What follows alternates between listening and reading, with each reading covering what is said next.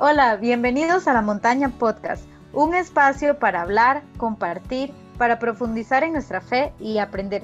Les saludan Sabrina, Marcos y Mochi.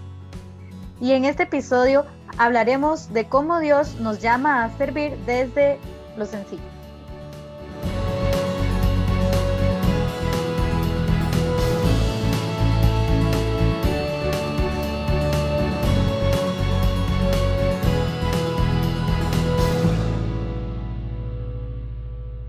Bueno, en el capítulo del día de hoy estaremos hablando un poco de ese servicio, de ese llamado que nos hace día con día Dios. Y para eso hablaremos a como lo ven, las personas que nos verán por YouTube lo ven ya en la cámara, tendremos a un gran amigo, a un gran servidor, a un gran, una gran persona, un gran joven que ha abierto su corazón a Dios y que le ha permitido tomar control de él y llevar su mensaje. Y ese joven es Ernesto. ¿Cómo estás, Ernesto? Hola. Ah, buenas noches, chiquillos. Qué bendición estar aquí desde la montaña podcast con estos fríos de montaña, ¿verdad? sí. Que nos permita, eh, bueno, pues reunirnos en la amistad de Cristo. Y bueno, yo estoy aquí súper feliz. Eso, eso, qué dicha, qué dicha. Tal vez para comenzar y ir entrando ahí en materia, para, yo sé que mucha gente lo conoce, mucha gente sabe quién es Ernesto, sabe su servicio, sabe eh, ese gran liderazgo que Dios le ha dado, pero para los que tal vez no, no, lo, no lo conocen tanto, ¿quién es Ernesto? ¿Cómo resumiría usted a Ernesto en esa actualidad? Bueno, yo creo que para poder empezar a hablar de mí, Ernesto es un joven amado por Dios Ernesto es, es, eso es lo primero que yo podría decir. En este momento, Ernesto es un joven amado plenamente por Dios eh, y que día a día intenta sentirse amado por Dios, porque también es importante eso. Eh, bueno, sé que soy amado, pero el sentirnos amados por Dios también es una tarea que nos toca a todos y cada uno de nosotros.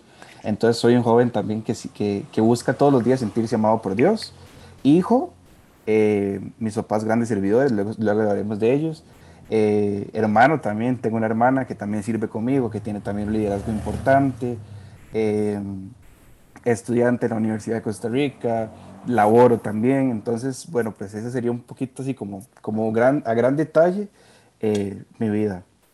Sí, y es que tal vez, como empezando ya a entrar en este tema que queremos desarrollar, así, primordialmente, y como lo vemos en usted, creo que somos nosotros tres y creo que somos todos los seres humanos, personas sencillas, frágiles, ¿verdad? Que siempre tenemos ese llamado de Dios, el día con día que Dios nos hace, ¿verdad? Y entonces tal vez pensaría yo, creo que empecemos por el inicio, como dicen por ahí. Eh, ¿Cómo inicia Ernesto en todo su caminar, en todo su proceso? Porque hablando fuera de cámaras nos contaba usted que es toda una gran historia. ¿Y, cómo es esa historia? ¿Cómo inició Ernesto en ese llamado uno? bueno, yo creo que mi historia de vida, o mi, llamado, podríamos decirlo de alguna manera, nace prácticamente desde que mis papás se conocen y se casan y todo. Porque yo creo que desde ahí también se empieza a escribir nuestras historias de vida con, con nuestros papás. Eh, bueno, mis papás son dos servidores de Dios que desde también muy, muy, muy jóvenes, ellos eh, le entregaron su vida a Dios y a, cantar en la iglesia, en, misas, eh, en bodas, bautizos, novenarios y todo lo demás.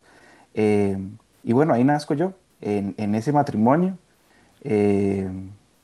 que sí, era, era, podríamos llamarlo pues, un matrimonio, creo yo, que común y corriente, los dos de familias católicas, de familias muy practicantes.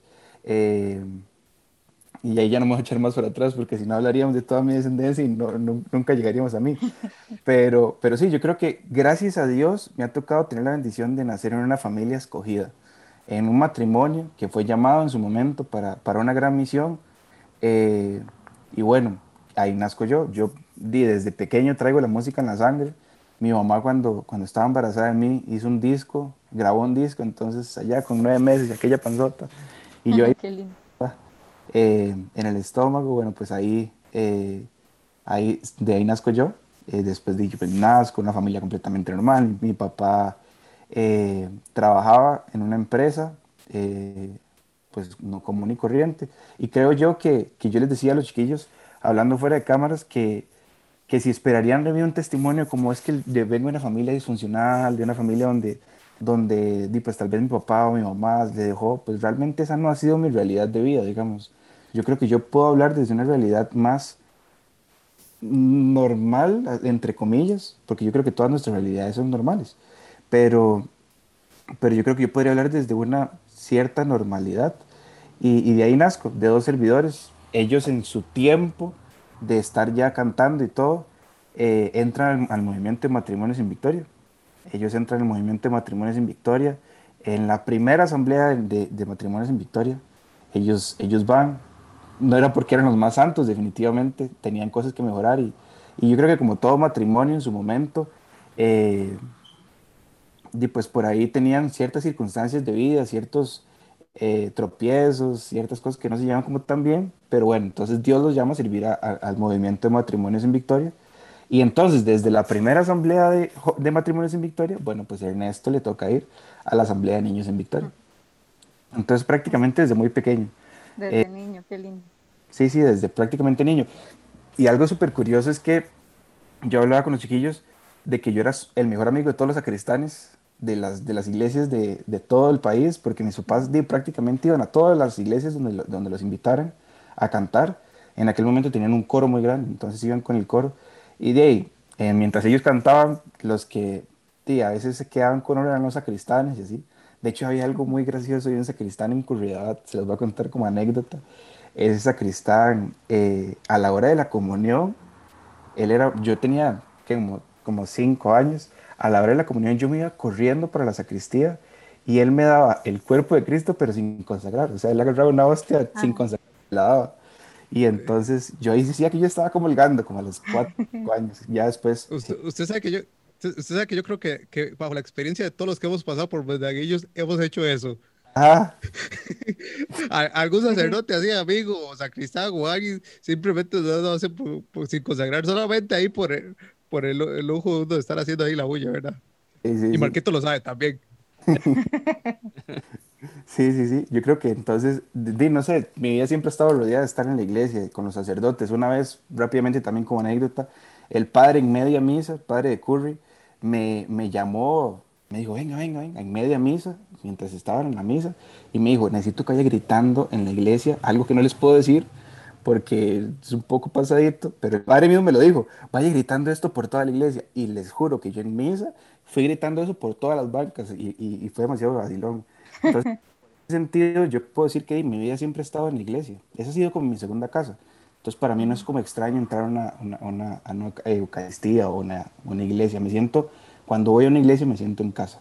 Entonces, yo creo que así nazco yo, como entendiendo que hay un Dios, sabiendo que hay un Dios, que es mi amigo, que es muy cercano, eh, alguien con quien puedo hablar, pero creo yo que nunca había tenido como esa, no sé, como ese encontronazo tan fuerte con Dios, pues porque tal vez era un niño. Entonces así nazco yo y entonces empieza toda mi vida, eh, una infancia creo yo que entre lo que cabe normal, mi papá eh, después de un montón de tiempo de estar en una empresa, Dios le hace un llamado especial de que se dedique al 100% a la música católica, eh, que renuncie a su trabajo y que se dedique completamente a la música. Entonces yo creo que desde ahí eh, Dios le llama y Dios lo escoge y nos escoge como familia para, para ser una familia misionera. Entonces desde ahí empezamos a vivir por fe. Ahí empieza la providencia de Dios a manifestarse todos y cada uno de los días en mi vida. Es decir, si yo tenía un plato de comida ese día, era porque Dios nos lo había regalado.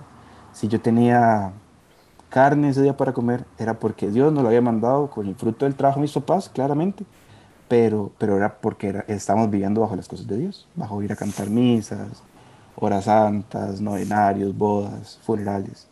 Entonces yo creo que, que esa fue mi infancia, esa fue mi infancia, normal y sencilla, si, si usted me pregunta, una infancia normal y sencilla, sabiendo que existía un Dios, eh, tal vez no conociéndolo al 100%, pero sabiendo que existía un Dios y que era mi amigo, que era mi amigo. Y, y es que yo creo que, yo creo que desde ahí, eh, tal vez pensando un poco, viendo a futuro, lo que, lo que nos va a empezar a contar ustedes pues creo que desde ahí él ya lo empieza, eh, empieza como a moldear todo, ¿verdad? Empieza a hacerle ese llamado en pequeñas cositas que, creo que por ahí va a andar mucho. Eh, vamos a ver, ahí providencia y creo que ahí, creo, estoy seguro que usted como niño, tal vez sin pensar en todo, ¿verdad? Como lo pensaría un adulto, ya sentía esa mano de Dios ahí, ese abrazo de Dios y siempre arropándolos, ¿verdad? Y ahí acuerpándolos. Claro, claro, realmente no, no sé si era como que, vamos a ver, porque era lo que hablamos eh, el otro día, que era sentir a un Dios que sabes que es Dios, sabes que es tu amigo, sabes lo que Él puede hacer por vos, pero realmente no tienes como la, no has tenido la vivencia real, no porque no quisiera, sino porque tal vez en aquel momento no lo entendía mucho, eh, no tenía aquel, aquella vivencia real y, y, dimensionar que era el mismo Dios que me acompañaba, que estaba conmigo, porque era como un amigo más, era como un amigo más. Yo creo que, que Dios me fue enamorando desde lo pequeño, en, siendo pequeño, desde lo más pequeño. Entonces yo sabía que era ir a una hora santa, sabía que era Dios ahí, pero yo también tenía la libertad de dormirme en la banca porque Dios me daba permiso de dormirme en la banca. O Dios me daba permiso de andar caminando en la iglesia. Obviamente esa fue mi percepción desde, desde niño, digamos. Porque era algo sencillo, era un amigo que también estaba conmigo. Entonces yo, yo, yo, creo que de ahí, de ahí nace ese, esa cercanía de amigo con, con Jesús y bueno, con Dios también. Entonces sí, por, por ahí fue mi infancia. Ya después, sí, ya viene mi vida de de, de, escuela, también fue una vida normal en la escuela, eh, viviendo bajo la providencia de Dios, claramente. Eh, nos tocaba alquilar casa, no teníamos casa eh, personal, entonces nos tocaba alquilar casa, entonces y pues habían temporadas en las que no teníamos para pagar la casa y como, como toda, toda ley del mundo y pues si no pagas la casa tienes que deshabitar. Entonces tuve, tuvieron varias pasadas de casa, hubo días en los cuales y pues tal vez nos levantábamos y no había absolutamente nada que comer, pero siempre estuvo la familia, o sea, siempre estaba la familia. Eh, habían días en los que, no sé, cortaban la luz por X o Y circunstancia y mis papás decían, hoy vamos a hacer una noche de historias de miedo, entonces poníamos velas, pero realmente era porque no teníamos luz en la casa. O decían, no, es que vamos a hacer una cena romántica, entonces lo, que, lo ponían velas y cocinaban y, y, algo rico, y, pero realmente uno no entendía que lo que pasa es que no había luz porque no había plata para poder pagarla. Eh, y yo creo que aquí la familia en Victoria siempre fue, eh, fueron y han sido personas eh, increíbles en nuestra vida, que realmente la han marcado, que realmente la han ayudado e impulsado. yo creo que en aquel momento me atrevería a decir que mis papás eran los únicos, en aquel momento, hace, no sé, más de 20 años, 21 años por ahí, no sé, no sé cuánto tiene el movimiento, creo que como 18, por ahí, por ahí anda. Eh, pues éramos de los únicos en, matrimonios en Victoria que vivían así, que vivían... Eh, bajo la providencia. Correcto, bajo la providencia de Dios. Entonces, en, esos, en eso se vio muy respaldada la comunidad. O sea, yo eso siempre se lo tengo que agradecer. Habían días en los cuales no teníamos absolutamente nada que comer y al final de la asamblea, eh, toda la asamblea se había puesto de acuerdo para darnos un diario o toda la asamblea se había puesto para darnos la carne de la semana o del mes. Entonces era bonito, era bonito ver ese respaldo. Y el sentir que no es que nos estaban viendo como, que no era como una limosna, sino que realmente era un apoyo de toda una comunidad. Porque a veces eso nos pasa. Las personas que, que esa es nuestra realidad de vida, que a veces nos dicen, tenga, es que le damos este diario, y dice como, uy, qué vergüenza, qué pena. No, no, no. Aceptemos lo que es una providencia y es un regalo de Dios. Y aceptemos. Yo, más bien ahorita que estaba contando, qué increíble, digamos. Hay muchas cosas en las que también me identifico, digamos, a mí en, mi infancia, digamos, siempre hay situaciones muy difíciles que a veces uno pasa en familia y todo, pero ahorita me pongo a pensar qué fortaleza la de sus papás también, porque yo imagino que hubo mucha gente, no sé, ¿verdad? Que en algún momento les decía, ¿por qué más bien no se buscan un trabajo normal en lugar de seguir, aquí, eh, ¿verdad? Sirviéndolo a Dios, digamos, como me imagino. Claro. No, no, claro, claro, y era súper normal, o sea, era súper normal. Eh, imagínate que habían días que nosotros íbamos a una fiesta familiar, por ejemplo, era un domingo, una fiesta familiar y estaban todos mis primos, yo tengo una familia bastante grande, eh, entonces estaban todos mis primos, todos mis tíos, la, la, hermana de mi abuela con toda su familia también, estábamos todos en una fiesta súper hermosa y todo, y mis papás tenían que irse porque tenían que ir a cantar una misa porque si no, no teníamos la plata de las vanas, por ejemplo.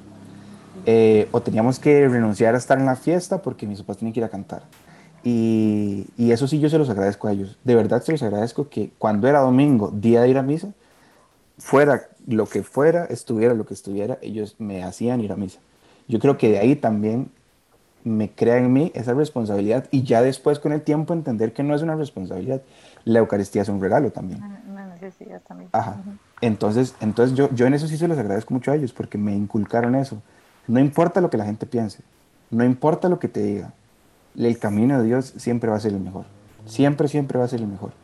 Entonces, claro, habían días en que la familia, amigos, eh, los jefes de mi papá lo llamaban y le decían, Arnaldo, deje de estar sufriendo, eh, deje de estar, no sé, para que pueda comer, para que puedan tener cosas, porque yo creo que siempre fue así, o sea, en mi vida yo me acostumbré a que normalmente, ya después cuando mis papás renunciaron del trabajo, pues las navidades eran muy sencillas realmente. Eran bastante sencillas, eran de la humudada y de un juguete tal vez, y muy, muy, muy, muy, muy esforzado el juguete, pero la mudada siempre. Y bueno, se creció entendiendo que esa era la voluntad de Dios y que eso es lo que Dios quería para nosotros. ¿Para qué? Yo creo que para formarnos en nuestra vida también y para confiar. Y es que eh, yo, yo, otra cosa de la que estoy muy seguro es eso que usted está diciendo. Eh, era ese eh, formarlos, eh, ayudarles a entender, creo, eh, lo que venía para adelante, porque si hay algo que creo que es de mucha bendición para la familia de ustedes es que realmente todos son servidores. Él los estaba preparando a todos, los estaba moldeando y, creo que es parte de, lo que son en la actualidad. Por eso tal vez la fuerza de su servicio, ¿verdad? Y, y demás. Yo creo que el perderle miedo, el perderle miedo al servirle a Dios, porque a veces a las personas, y ojalá que todos los que estén escuchando, si en su corazón siente esas ganas de servir, pero ese miedo de decir, ¿qué va a pasar? ¿Qué viene? ¿Qué vendrá? Ánimo, que las cosas del Señor siempre son las mejores. Ya terminamos, no mentira. no, no. Y, y, algo curioso que también yo creo que la gente, la gente olvida, deja de lado, es, o, o, o por decirlo así, es las cosas se dan, pero también eh, Dios tiene un tiempo para darlas, ¿verdad?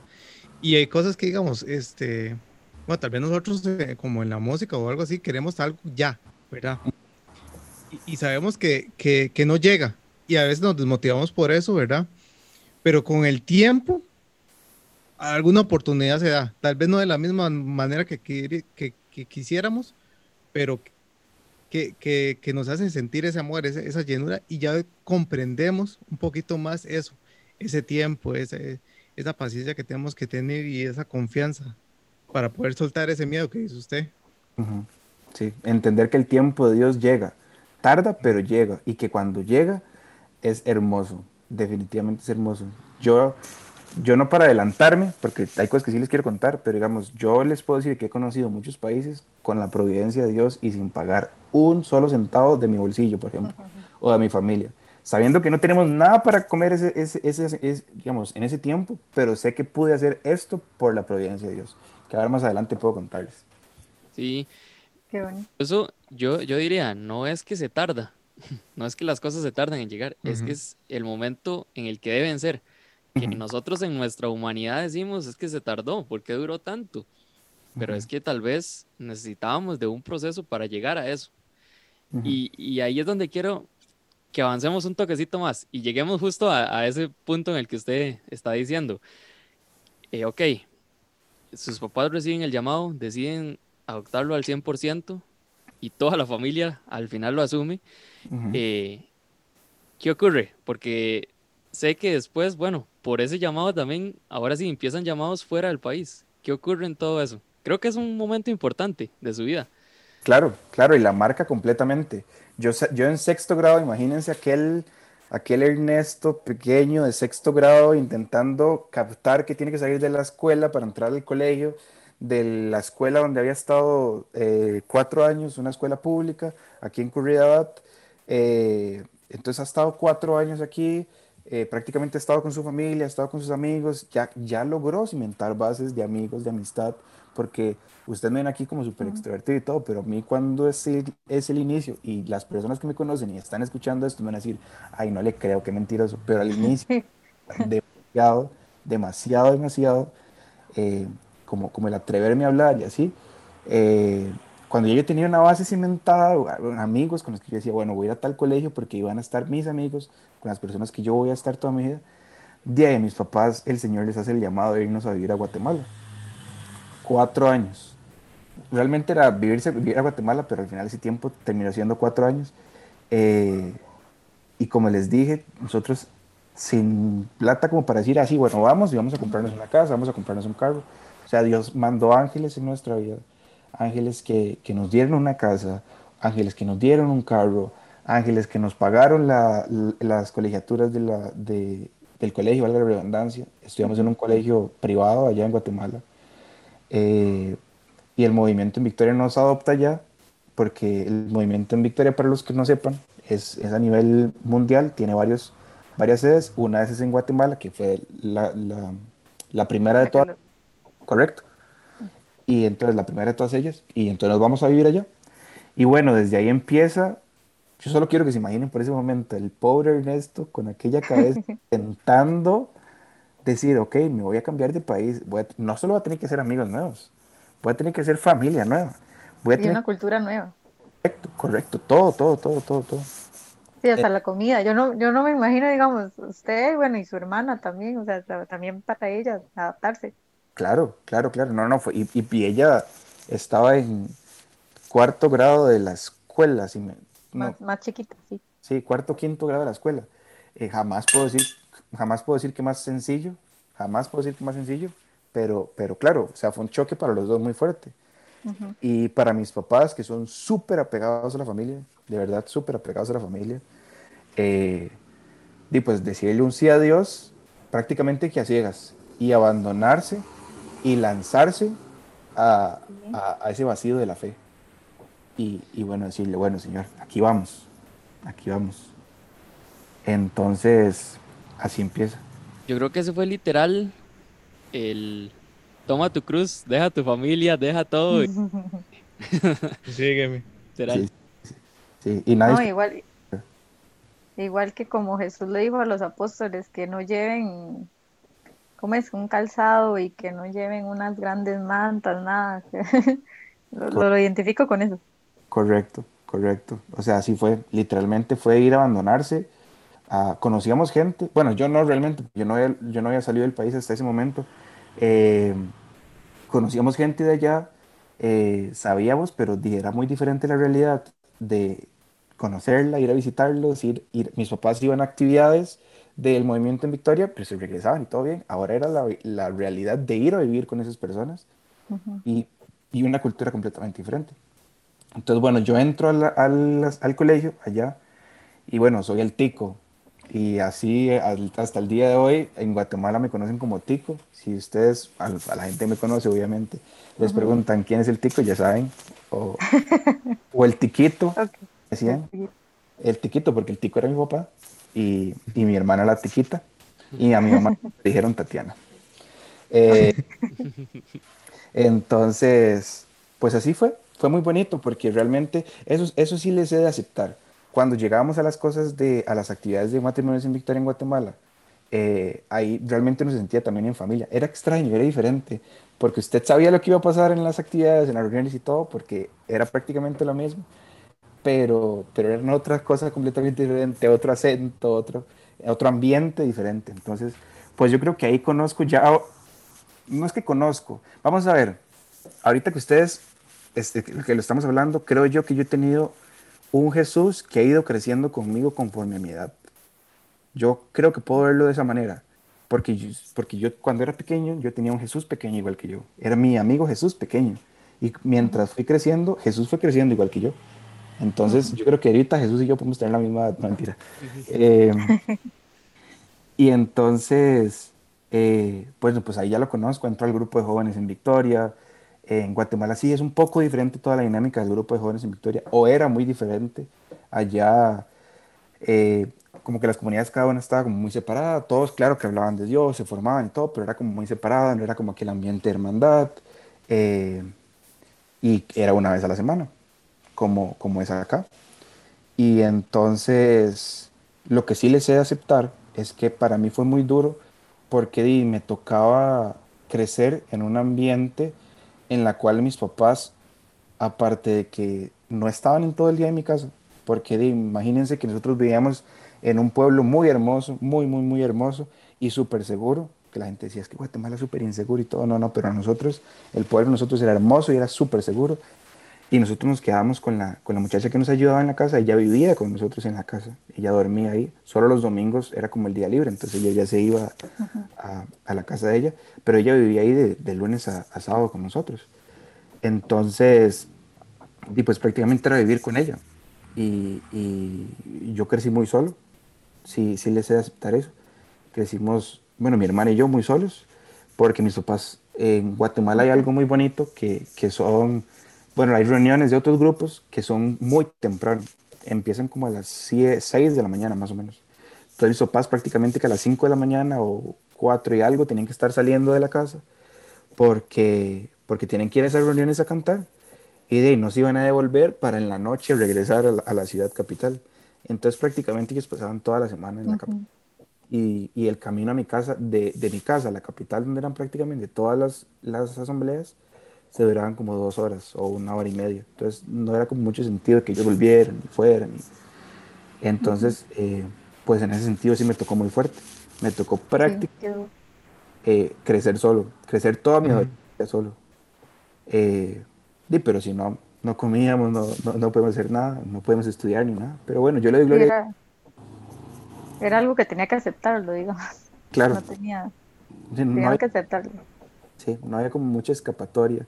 Eh, pero no, no, eh, sí, sí de aceptar que por esa soledad empecé a caer muchas cosas. Empecé a hacer cosas que realmente no, a Dios no le gustan. Eh, por esa misma soledad, porque yo decía, es que en qué me refugio en este momento donde estoy solo, no tengo con quién hablar, no tengo amigos, no tengo... Y en Guatemala no es como tan sencillo decir, vamos a tal mall, vamos a tal cine, vamos a... Porque Guatemala se vive una realidad de vida muy fuerte y muy insegura. Entonces a mi mamá no le gustaba que nosotros, eh, pues como que saliéramos al mall o al cine con amigos, aparte porque estábamos creciendo, estábamos en otro país donde casi no conocíamos a nadie. Entonces yo lo que hacía era estar todo el día en mi casa y hasta que descubrí mis amigos del barrio, que nosotros vivíamos en un residencial bastante lindo y había una cancha de fútbol, bueno, yo pasaba jugando fútbol desde que yo, de las, del, del, colegio hasta que eran las 8 o 9 de la noche que había que ir a dormirse. Entonces yo también en eso me refugié mucho, en, en jugar fútbol con ellos.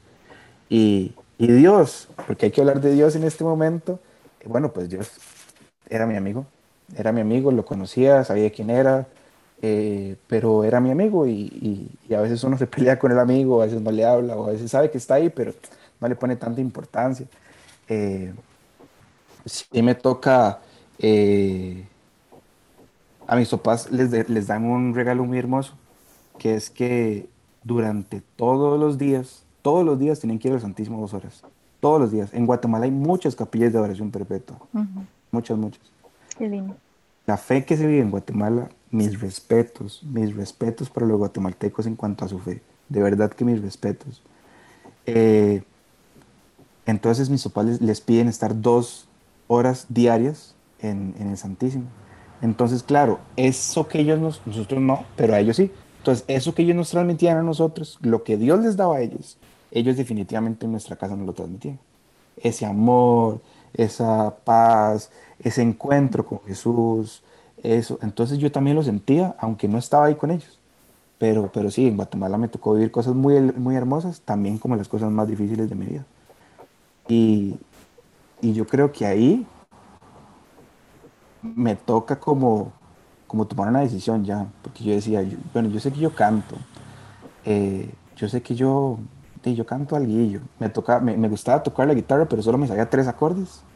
Me sabía tres acordes y con esos acordes, así es, hacía. Eh, todo lo tocaba en esos tres acordes, entonces se pueden imaginar cómo sonaban las cosas, ¿verdad? Eh, entonces, di, yo empecé a tocar y yo decía, no, no, tenía un amigo que también es músico católico ahora, en aquel momento yo decía, no, vamos a cantar romántico. Y nosotros cantábamos románticas. Y él sí tocaba un montón más guitarra. Él tenía un grupo católico.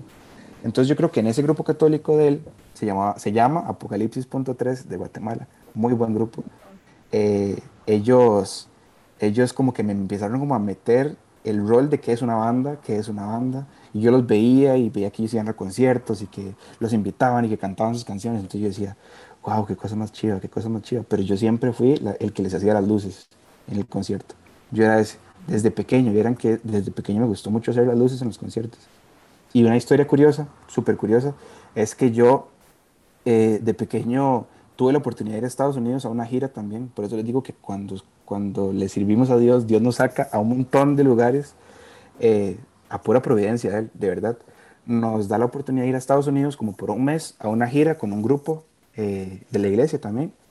Y entonces, pues es un campamento de ensayo. Los gringos, ustedes saben que son personas que todo lo hacen como muy bien, muy bien hecho, con mucha preparación. Entonces, había un Claro, claro, mucha disciplina. Había un campamento donde había gente especializada en luces, gente en sonido, gente en coreografía, gente en baile, gente en canto. Entonces, ese era un campamento en el cual usted tiene que meterse a... Y entonces mi papá era el director de un grupo, eran como cinco o seis grupos, y entonces le hacen, Arnaldo, ¿usted quién va a poner para las luces? De, de, de, no tenemos luminotécnico para ustedes. ¿Qué hacemos? Qué pena. Y entonces así, no se preocupe, yo lo tengo. Yo era un chiquito de siete años. Y yo ahí, siete años, llevé todas las luces de la gira. O sea, para mí fue increíble, para mí fue increíble esa experiencia. Entonces siempre he tenido como esa cosa de las luces. De hecho, en un momento por mi cabeza pasó, pasó a estudiar eso, eh, ser luminotécnico. Y, y entonces ya pasa todo eso. Entonces con ese grupo ya empezó como el amor y empezó el, el, el amor a las bandas. ¿Ibas a decir algo, Marco? Sí, a, eso, a ese punto era el que, el que quería introducir un poco. Porque entonces ahí inicia como ese, ese acercamiento. Creo que ahí es donde Dios empieza, ¿verdad? Ahora sí a, a llamarlo. A decir, esto, hey, vuelvo a ver por acá, hey, métase un toque aquí, hey. Haga algo. Siga por aquí, siga por aquí. y que van rumbando, ¿verdad? Hacia, hacia, ese, hacia ese lado. Eh, fuera de cámaras, por ahí hablábamos y creo que hay cosas muy bonitas en ese llamado suyo. Entonces, creo que me gustaría, para que la gente lo escuche, porque creo que es de mucha enseñanza, ese proceso. ¿Cómo fue cuando usted empieza a sentir eh, eh, tal vez creo que el deseo, nos decía usted que el deseo eh, estaba como a, medias, como que sí, pero como que no, ¿verdad? Pero que Dios empieza a llamarlo, empieza a tocarle y a mostrarle eh, facetas que son las que usted termina adoptando. Claro, claro, claro. Yo siento que, bueno, como les decía, ese grupo donde yo iba les hacía luces, en algún momento me tocó cantar con ellos, pero como afuera de escenario, sino como, como ahí como en un medio ensayo, yo ahí cantaba y decían, oh, pero usted cante, que no sé qué, no, no, o sea, como que no, no le gustaría, pero yo nunca hubo una propuesta formal, realmente nunca hubo una propuesta formal, pero yo sí sentí algo de Dios que decía como, ¿te gusta esto? Como Dios diciéndome, ¿te gusta estas, estas cosas? ¿Te gusta hacer esto? ¿Te gusta hacer lo otro? Yo creo que era como un padre mostrándole a un hijo las cosas que le gustan y que no le gustan, y que él vaya tomando las decisiones solo. Como no, no es que me gusta cantar, bueno, entonces cante. No, no es que me gusta el deporte, bueno, haga deporte. Como esa parte de, de, de las vidas que tenemos, que los papás eh, nos llevan a todo, a natación, a fútbol, a, a, la iglesia de monaguillos, porque, porque nos da de todo. ¿Ah? Se queda, es a ver en qué se queda, enseñémosle todo a ver en qué se queda. Dios, así fue Dios. Me llevó por las luces, después me llevó con esa banda, a ayudarles, a montar el equipo de sonido, Después hubo una actividad muy grande y ahí fue donde ya Dios me iba diciendo como que, si esto es lo que le gusta, empecemos a actuar. Entonces hubo una actividad muy grande en Guatemala y mis papás iban a cantar. Ellos arman una banda con uno de sus amigos, que le digo yo, con el que yo cantaba música romántica. Él es un excelente guitarrista eléctrico. Y entonces, y con un pianista y un baterista, que ese baterista, todos me enseñaron algo importante. Todos pero ese baterista me enseñó, eh, el baterista era secular, él era un baterista secular, de las más reconocidas a nivel de Guatemala, eh, una de las bandas de, de rock y, un montón de cosas, y él le entrega su vida a Dios. él entrega su vida a Dios. Entonces él también me mostró cosas importantes. Él me mostró que vale la pena servir a Dios. Aparte de toda la enseñanza de mis papás, aparte de toda la enseñanza de mi familia, él también muestra que vale la pena decirle que sí a Dios y dejar esa fama de alguna manera por seguir a Dios, porque vale la pena y es más hermoso eso. Qué lindo. Entonces, bueno, me toca ese concierto, eh, me tocó cantar una canción. En aquel momento era la de Te Necesito de John Carlo. Yo no sabía ni que era un sol, ni que era un do, ni que era un mi, ni nada, nada. Yo, yo todo lo apunté como si yo fuera un guitarrista perfecto. Y yo, lo, yo lo apunté y, y mi amigo me decía, eh, pues es que eso se toca así, eso se toca así, tóquelo así.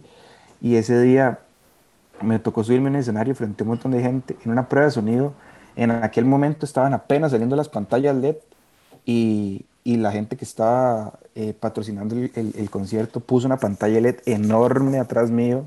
Entonces yo sentía aquel calor de las pantallas, la luz, equipo, y yo era mi primera, mi primera aproximación a lo que, a lo, a lo, que era un escenario. Y en la prueba de sonido, eh, el productor del evento era un productor que le había tra trabajado una transnacional montando eventos con los más famosos del mundo. Eh, entonces se pueden imaginar la calidad de persona que era. Y entonces yo cantando con mi guitarra, cantando Te Necesito Dios, y yo cantaba así todo serio y todo tieso y sin moverme ni nada. Y él llegó y se subió y me hace, si va a cantar así mañana, mejor no cante. Y yo, ¿cómo, cómo, cómo? Ok. Ay. Usted tiene que cantar, si esto es para Dios, usted suelte, si usted baile, usted... Y ahora ya entendía muchas cosas que él me decía. Entonces me dijo, no, no, usted tiene que tranquilizarse, que soltarse, que liberarse. Deje todo en manos de Dios, porque él, él sí es católico, él era del movimiento también. Uh -huh. y, y, él me dice, no, no, pero si usted va a cantar así, mejor ni se suba mañana al escenario.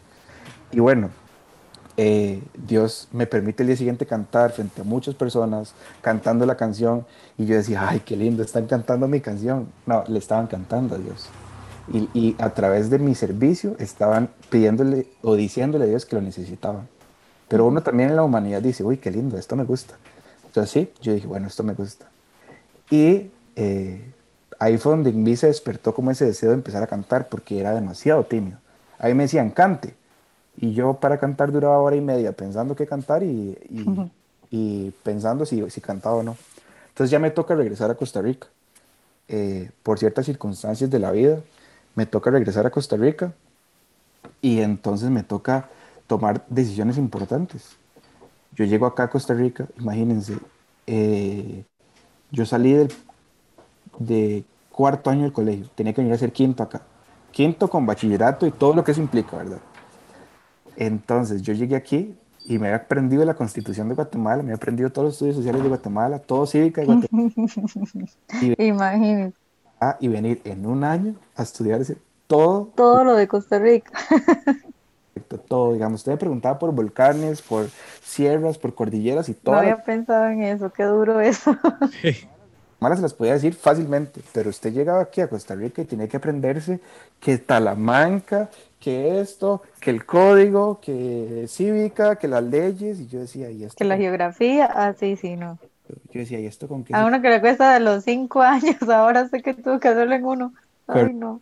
Yo llegaba y decía, ok, Cristóbal Colón llegó a Guatemala, llegó aquí, llegó allá, y en, pero, pero, pero, ¿y, ¿y a Costa Rica qué? O sea, yo siempre me quedé en Guatemala. Y el, sí.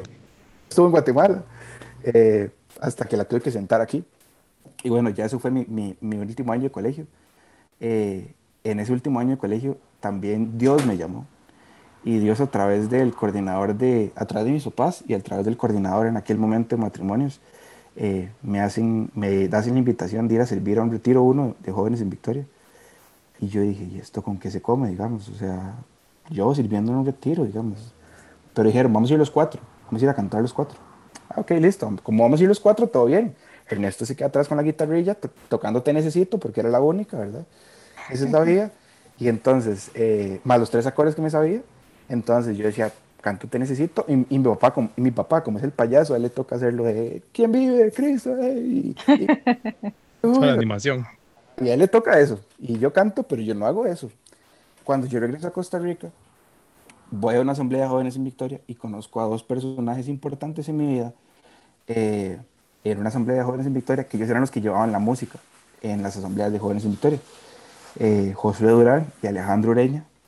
eh, ellos los conozco, eh, veo que ellos cantan, veo que ellos tocan, veo que les gusta, y entonces ellos empezamos como a hacer un, hay un equipillo vacilón, y entonces yo le dije, Ale, porque usted, no, usted que tiene un bajo en la casa, eh, porque usted no trae el bajo y, tocamos, y Josué tenía una guitarra eléctrica, y usted trae su... Y yo traigo mi guitarra acústica y algo hacemos.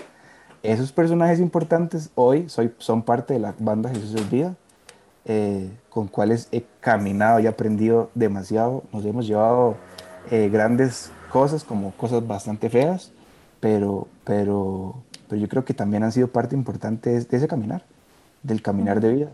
Yo vengo, empezamos con ellos, em, las asambleas empiezan a ser más, eh, más como rítmicas, más de instrumentos, ya no tanto de pistas, sino como más de instrumentos. Ustedes saben perfectamente y que cuando uno canta con una pista está muy apegado a lo que es la pista y no puede hacer lo que dice la pista. Y cuando cantas con, con instrumentos, la libertad, o sea, usted puede cantar la misma canción tres horas seguidas si quiere, y hacer y deshacer. Entonces era muchísimo más lindo. Entonces desde ahí ya Dios me dijo, ok, bueno, vea, tuvo el concierto en Guatemala, tuvo, vino a Costa Rica y conoció a dos personas que están igual que locas que usted. Eh, lo estamos invitando a un retiro, ¿le está gustando esto o no le está gustando? ¿Qué quisiera dejarse? ¿Qué quisiera? Entonces ahí empezamos, ahí Dios empieza a hacer el llamado. Y lo que yo les hablaba hacía tiempo es que el llamado de Dios en mi vida no fue tal vez como las de otras personas, que el llamado de otras personas es en un retiro, en una oración, el Señor te toca, el Señor te llama, te dice, y a partir de ese día usted empieza a hacer las cosas que Dios le pide. Mi llamado fue completamente diferente. Y yo creo que mi llamado todavía hoy continúa. Todavía el día de hoy mi llamado sigue, o sea, mi, llamado continúa. Mi llamado desde pequeño, si se acuerdan, desde pequeño, Dios me empezó mostrando cosas y me empezó mostrando cosas y me empezó mostrando cosas. Eh, entonces, así empieza mi vida. Y entonces así empiezo a servir. Es el primer retiro súper, súper lleno de miedo. Al siguiente retiro, súper lleno de miedo también. Al tercer retiro, para agregarle algo más de miedo, eh, me hace la coordinadora de jóvenes. Ya usted no va a ir con sus papás, para que lo sepa. Van solo su hermana y usted. Y yo, ay, María Santísima, ¿y ahora? Entonces le tocaba hacer toda la animación. Y entonces yo decía, no, Victoria es un poquitillo más loca que yo, entonces que ella le toque toda esa parte de la animación, decía yo. Entonces, y ella sí, ella no le tenía miedo a nada, ella lo hacía con una seguridad de Dios, definitivamente. Ella, ¿quién vive? Cristo. Y yo, sí, mi amor, usted siga cantando, usted siga que yo aquí estoy atrás. Pero no, Dios, Dios, empieza a tocar, Dios empieza a tocar y empieza a decir, bueno, ya, ya es la hora. Hubo retiros en los cuales ya me tocaba ir a mí, enseñándole a otra persona. Y yo decía, dice, aquí no lo hago, no hay, no hay momento. Y a otros momentos les tocaba ir a ella sola, enseñándole a, a otras personas. Entonces, definitivamente Dios empieza a hacer ese tipo de cosas. Entonces, con Josué y Alejandro empezamos a armar la banda Jesús es Vida, la que, la que tenemos actualmente, eh, por ciertas circunstancias de la vida. Las personas definitivamente... ¿Eso fue hace cuánto? Usted sabe que yo creo que fue hace como 6, 7 años. No. Bueno, desde que yo llegué a Guatemala, como hace 6 años, que nosotros estamos sin embargo, al principio yo creo como toda la banda y aquí y como toda banda y aquí ustedes me lo van a confirmar, uno al principio, el primer año uno es, ensaya como si tuviera el concierto de su vida, digamos. como si fuera a tocar así en el mejor estadio del mundo frente a millones de personas y no y no sale nada, no sale pero ni una Eucaristía, digamos. Entonces. Y, eh, y, terminó eso y yo, va, encierres otros tres meses, ensayar, toca. Dos veces por semana, todo el mundo en la casa, dele. Así es. Correcto. Yo creo que pasa. Pero ese primer año nos sirvió para, para crear lo que nosotros conocemos como el lenguaje musical o el lenguaje de la banda, digamos. Que sabe que usted vuelve a ver a una persona y usted sabe que le está diciendo a esa persona en el tarima. Y usted vuelve a ver a la otra persona y la otra persona te entiende lo que estás diciendo. Entonces, eso nos sirvió muchísimo. Ese primer año nos sirvió muchísimo. Nosotros ensayábamos todos los días, de 7 de la mañana a 12 mediodía y de 7 de la noche a 10 de la noche. Todos los días prácticamente. Entonces eso nos sirvió mucho para, para hacernos muy cercanos. Eh, y bueno, ya Dios empezó dando actividades y actividades y actividades. Después Dios me llama a mí a servirle en Jóvenes en Victoria también, pero en el servicio de Callejeros de la Fe, en el programa de radio, que ahí es donde los conozco a ustedes también y que le doy gloria por conocerlos a ustedes ahí. Bueno, Dios me permite también servirle ahí, algo que yo realmente nunca había hecho. Eh, nunca en mi vida me hubiera imaginado estar frente a un micrófono. Hoy ya son cinco años o seis también de estar en Callejeros, o cuatro. Es que yo soy muy malo para los datos, no hice la tarea, perdón, no traje esos datos. Eh, pero sí, o sea... El tiempo de Dios, el tiempo de Dios, diga. Correcto, correcto. pero digamos, entonces, si ustedes me dicen, hay un momento en su vida en el cual usted diga, eh, me marcó y a partir de ahí le sirvo a Dios, realmente creo que no, porque yo creo que mi llamado ha estado claro desde que yo nací. Yo creo que mi llamado ha sido claro siempre, toda mi vida. Y será claro hasta el momento que Dios me lo permita también. O hasta el momento que Dios me diga, Ernest, yo creo que ya, ya, o sea, necesitamos algo diferente. Porque yo creo que ya aquí ya no.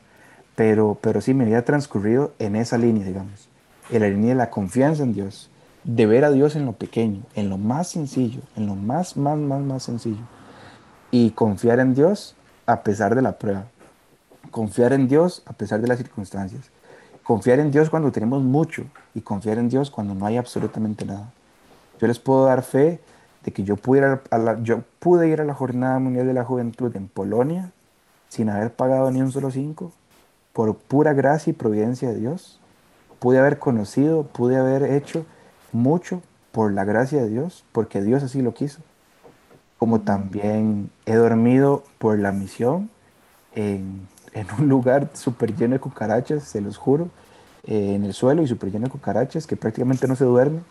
Eh, me ha tocado viajar eh, en avión, al, como les dije, a Europa por la misión, pero también me ha tocado viajar en bus a lugares pues súper humildes, igual con, la, con el mismo amor lo hace uno, porque realmente es el mismo Dios que saber encontrar uno. O sea, Dios no es más Dios en un, en un país de Europa o en, o, en, o, en, el propio Costa Rica, digamos. Dios no es más Dios, Dios es el mismo Dios. Es, algo curioso porque, digamos, eh, de la experiencia de nosotros, también de lo, de lo, de lo que hemos podido disfrutar, este, también relacionado a, lo que estamos hablando, ¿verdad? De lo sencillo. Hay momentos donde uno a uno lo invitan a un concierto, ¿verdad? Y usted sabe que es un concierto, tienen todo el sonido, tiene, vienen un montón de gente y todas esas cosas. Pero también nosotros hemos tenido conciertos que, que se promocionan desde una pastoral. Hay 17 personas, hay 10 personas, y lo curioso, el sonido no es el mejor, pero se disfruta de la misma manera. Y yo creo que, que esa, eso es eso que dice usted, ¿verdad? Donde lo llame Dios a uno, este, la idea es tener esa disposición, ese, ese amor, ¿verdad? Y sí, que, que, que, al final, este, sea grande, sea pequeño, uno sale con la, con, contento de la misma manera. Correcto. ¿verdad? Eso es algo que uno ha podido apreciar mucho en, en este caminar. Y me ha tocado servir en lugares con muchas personas, de verdad con muchas personas, como ese evento en Guatemala. Eran muchas, muchas, muchas personas. En un aniversario aquí de Matrimonios en Victoria eran muchas personas en Pedregal, casi Pedregal estaba lleno de gente. Eh, y humanamente uno se siente increíble, como también me han tocado reuniones de Zoom donde hay tres personas y ahí también se sirve de la misma manera. O sea, no, te, no, no, no, no podemos prepararnos para un evento de 10.000 personas y para una reunión de dos personas no podemos prepararnos. O sea, para Dios se le sirve a tiempo y a destiempo. Entonces yo creo que, que también lo he visto así toda mi vida. Dios va a estar en lo sencillo, ahí, en lo más sencillo es donde está Dios. Sí, y es que incluso hay una frase que nosotros como músico, músicos lo, creo que lo aplicamos mucho y debemos tenerlo siempre en mente, que es, eh, vamos a ver, Dios es sencillo, Dios no, no va a grandes cosas. Hay ocasiones en las que Él se luce, y como usted lo dice, en, toda su historia, y creo que en la historia de nosotros como Tepeyac también lo hemos apreciado, pero eh, creo que es muy curioso y creo que los tres no me van a dejar mentir. Eh, creo que normalmente cuando son pocas personas, cuando es sencillo, es donde más se vive, es donde más se siente. Y es que lo importante al final no es, bueno, si le podemos llegar a 10.000 personas en un solo concierto, excelente, y si todos recibieron el mensaje, mejor todavía. pero al final la misión es llegarle a una persona. Con una persona estamos alcanzando nuestra misión. Y, y creo que ahí es donde se centra esa humildad, porque bueno, si recordamos citas, eh, hay una que nos dice que Jesús, bueno, en las ovejas, ¿verdad? El pastor y las ovejas. Jesús, por una, él deja todas y va a recogerla, a salvarla. Y es que esa es la misma misión nuestra. Él nos hereda esa misión al, escogernos como servidores. Y creo que siempre deberíamos tenerla presente, ¿verdad?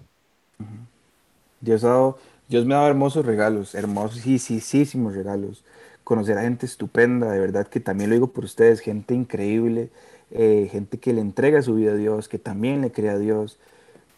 Lo importante es no, vamos a ver, yo creo que lo importante de esto es entender que Dios, o que, o que no estoy solo yo sirviéndole a Dios, que hay mucha gente más que también nos entregamos, que también le creemos a Dios y que también le queremos servir a Dios. Es hermoso ver eso, es hermoso hacer esto justamente, este tipo de, de, cosas juntos. Eh, Dios me ha permitido eh, pues también formar la, banda esa de Jesús es vida con, con, mis amigos, que realmente nadie es más que nadie, todos somos los mismos, eh, todos somos hijos de Dios, todos nos sentimos parte de un mismo proyecto, parte de una misma familia. Es una hermosa familia. También Dios me ha permitido, hace un año exactamente, ser parte de, de, la banda Nuevo Destino de Luis Mauricio Vargas, también super cantautor católico. Eh, y también fue como un sueño para mí y sigue siendo como un sueño para mí. Eh, y Dios me ha permitido muchas cosas que humanamente podemos decir, wow, pero yo digo, es que todo es por la gracia y providencia de Dios. O sea, todo es por la gracia y la providencia de Dios. Si hoy me toca cantar con el artista número uno a nivel católico, pues lo voy a hacer así como, como si me tocara cantar absolutamente solo, porque es al mismo Dios al que le estamos sirviendo. Es al mismo Dios. Sí.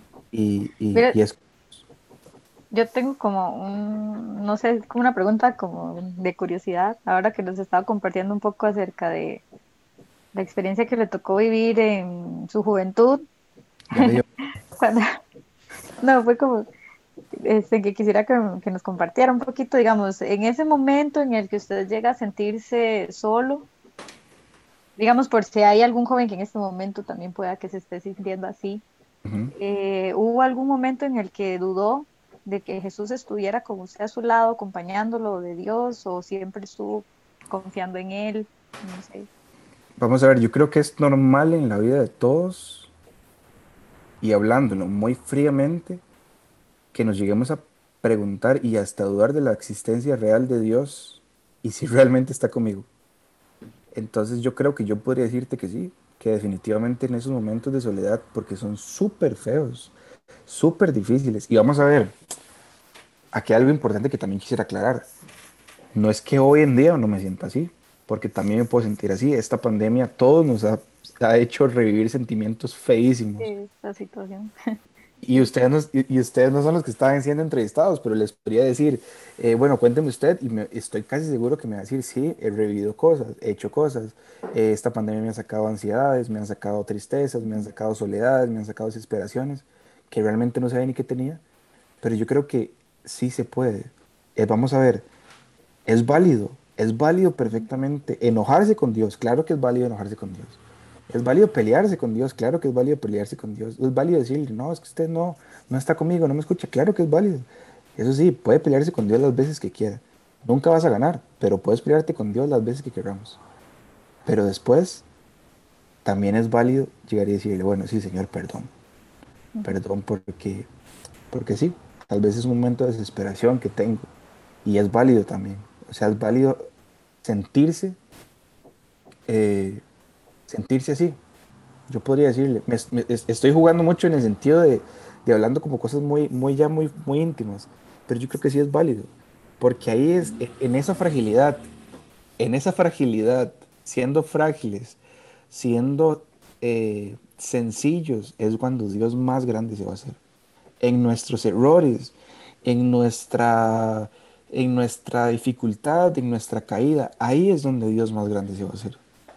Entonces yo los reto a que si usted hoy que nos está escuchando siente miedo, siente ansiedad, siente angustia, siente que Dios está lejos de usted completamente, atrévase a decirle a Dios, tal vez no te sienta, tal vez no, no entienda lo que estoy pasando, tal vez no sé ni cómo sentirme, pero aquí estoy.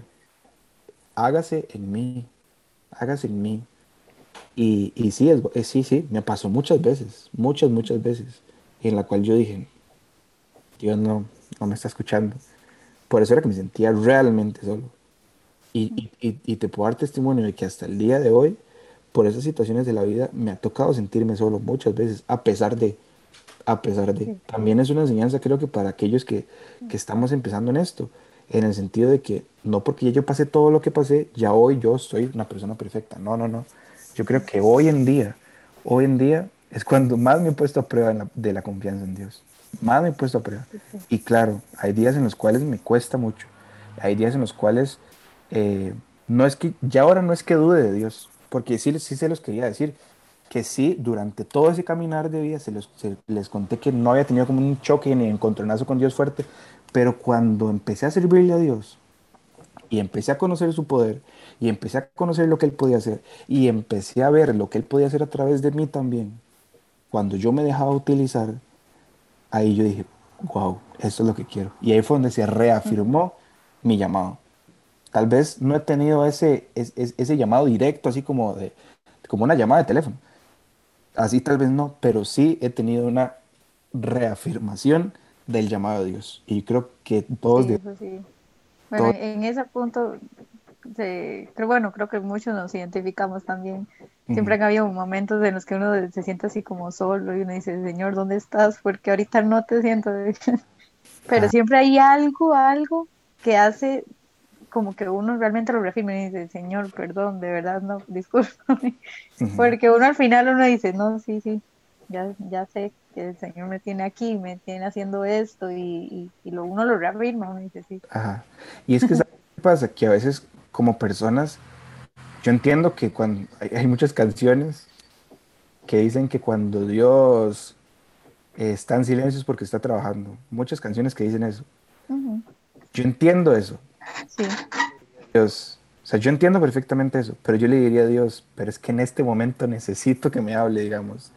O sea, yo entiendo que cuando usted está callado está trabajando, lo entiendo perfectamente, pero hábleme porque necesito escucharlo en este momento.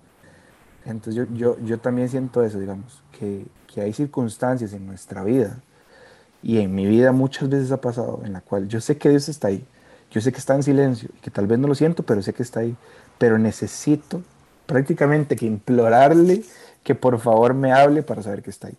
Y yo creo que también eso es válido, el saber que, que aunque Dios está en silencio, está trabajando, pero decirle a Dios, ok, yo sé que usted está trabajando y confío y tengo la fe, pero por favor hábleme. Sí. sí también. Y bueno, como para ir llegando ya al, al final, ¿verdad? Ya, ya estamos, estamos llegando. Creo que el mensaje más grande que nos deja Dios por medio de Ernesto, realmente. Su historia, la verdad, tiene un gran mensaje. Eh, creo que nos lleva a, a, sentar cabeza. Como humanos, reconocer que sí, que, que, siempre lo que es. Vamos a ver, vemos a un Dios, en ocasiones vemos a un Dios que, que, nos, que nos hace milagros inmensos, que va a mover, no sé, la luna, el sol, o que nos va a poner la casa de lujo, o cosas, lo que nosotros tengamos en mente. Pero no es así. Más bien Dios es sencillo. Dios eh, hace un llamado sencillo para los que lo estemos llamando, estemos sintiendo el llamado, así como lo decía usted antes. Eh, no esperemos a que Dios nos va a hacer, no sé, nos va a traer al Papa a decir, no sé, y quiere servirle a Dios, ¿no? O va a bajar él, o no sé. Eh, no, la sencillez con la que lo llamó usted creo que ha sido también la sencillez con la que nos ha llamado a nosotros tres. Él, no nos ha hecho un, llamado súper extraordinario, sino que con pequeñas cositas, con, con, eh, Él nos muestra, nos muestra lo que, como diría uno, todo el todos los productos y le dice a uno, escójalo, escójalo y, eso es suyo, eso es suyo, eh, desarrollelo, aprovechelo. Entonces creo que me gustaría como, como cerrar y que usted le diera un mensaje a la gente en cuanto a eso, en cuanto aquí como jóvenes, adultos quizás también lo estén pasando, eh, no esperemos de Dios, eh, no sé, algo inmenso, Él nos va a regalar muchas cosas bonitas, como nos las ha regalado, pero ese llamado de Él, esa muestra de Él también puede ser muy sencilla. Y que aunque no tengamos una vida eh, desgarradora ni, no sé, de historias, eh, no quiere decir que, que, ya Él no nos toma en cuenta o que Él no está con nosotros. También en, esas, eh, en esa vida perfecta que quizás algunos sienten que pueden estar llevando, porque no han pasado nada fuerte, es porque Él está adelante y es porque Él también nos ha respaldado, ¿verdad? Entonces tal vez un mensaje a la gente, a los que nos escuchan, ¿cómo esperar, cómo ver a Dios, cómo sentir a Dios, cómo reconocer su llamado?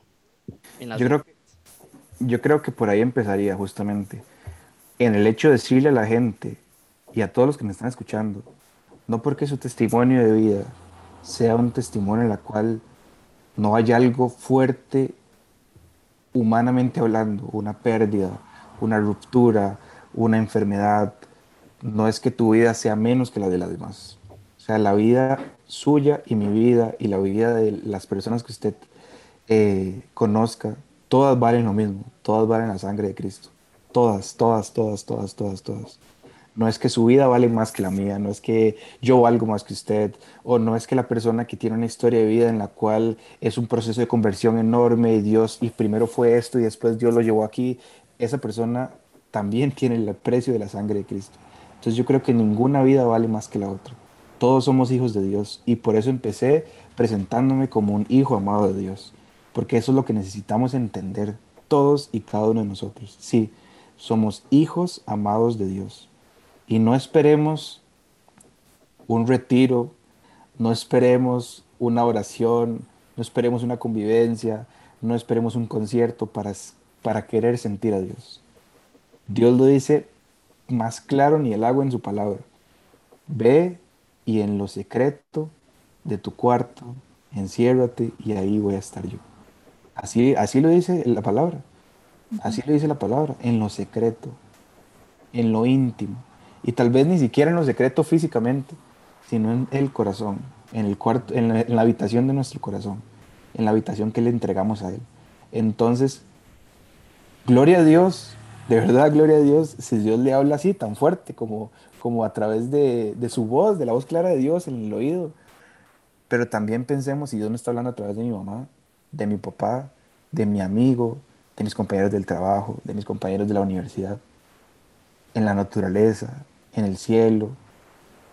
Dios habla de mil y una maneras. Y las más sencillas, les juro que son las más hermosas. Las formas más sencillas de Dios para hablar son las más hermosas. Uno queda más conmovido con algo tan sencillo como una brisa, como un calor, como como respirar la paz de Dios. Así que atrevámonos a ver a Dios en lo más chiquitito. Así es. Y yo creo que sí, para... Creo que, que ahí, ahí con esa frase es, es donde ocupamos cerrar, en, lo sencillo y retomar eso, ¿verdad? típica frase que uno escucha por todo lado, ¿verdad? Ante los ojos de Dios todos somos iguales, ¿verdad? Que, que, que entendamos eso y como dice Ernesto, también entendamos que somos hijos amados, ¿verdad? Y con esto, simplemente agradecerle a todas las personas que, que, nos han escuchado y a las que nos han podido ver a través del canal de YouTube, ¿verdad? Y que nos pueden seguir a través de nuestras redes, ¿verdad? En YouTube, Instagram, Facebook, Twitter, en todas estamos como TPYACR, ¿verdad? Igualmente, agradecer a Ernesto, ¿verdad? Que nos ha podido acompañar, que desde el momento que, que promocionamos este podcast, ahí, ahí le tiramos la, la semillita y nos dijo que sí, entonces lo aprovechamos que, que estaba animado con eso, ¿verdad? Y, y, para un tema muy, muy, muy bonito de trabajar, ¿verdad? Entonces, muchísimas gracias, Ernesto.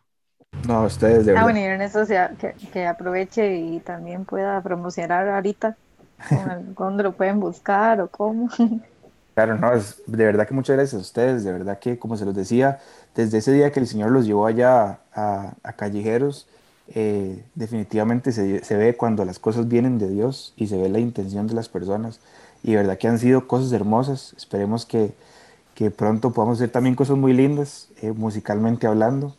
Y gracias de verdad por eh, y me pueden encontrar en mis redes sociales como Ernesto Acuña. Ahí no subo mucho porque no sé, no, no soy muy de red social, pero cualquier cosa, cualquier cosa que quieran hablarme, preguntarme, eh, estoy para servirles, soy un servidor más y, y ánimo, vamos para adelante. Listo, entonces estamos. Muchísimas gracias, más bien, por habernos compartido esta historia tan bonita.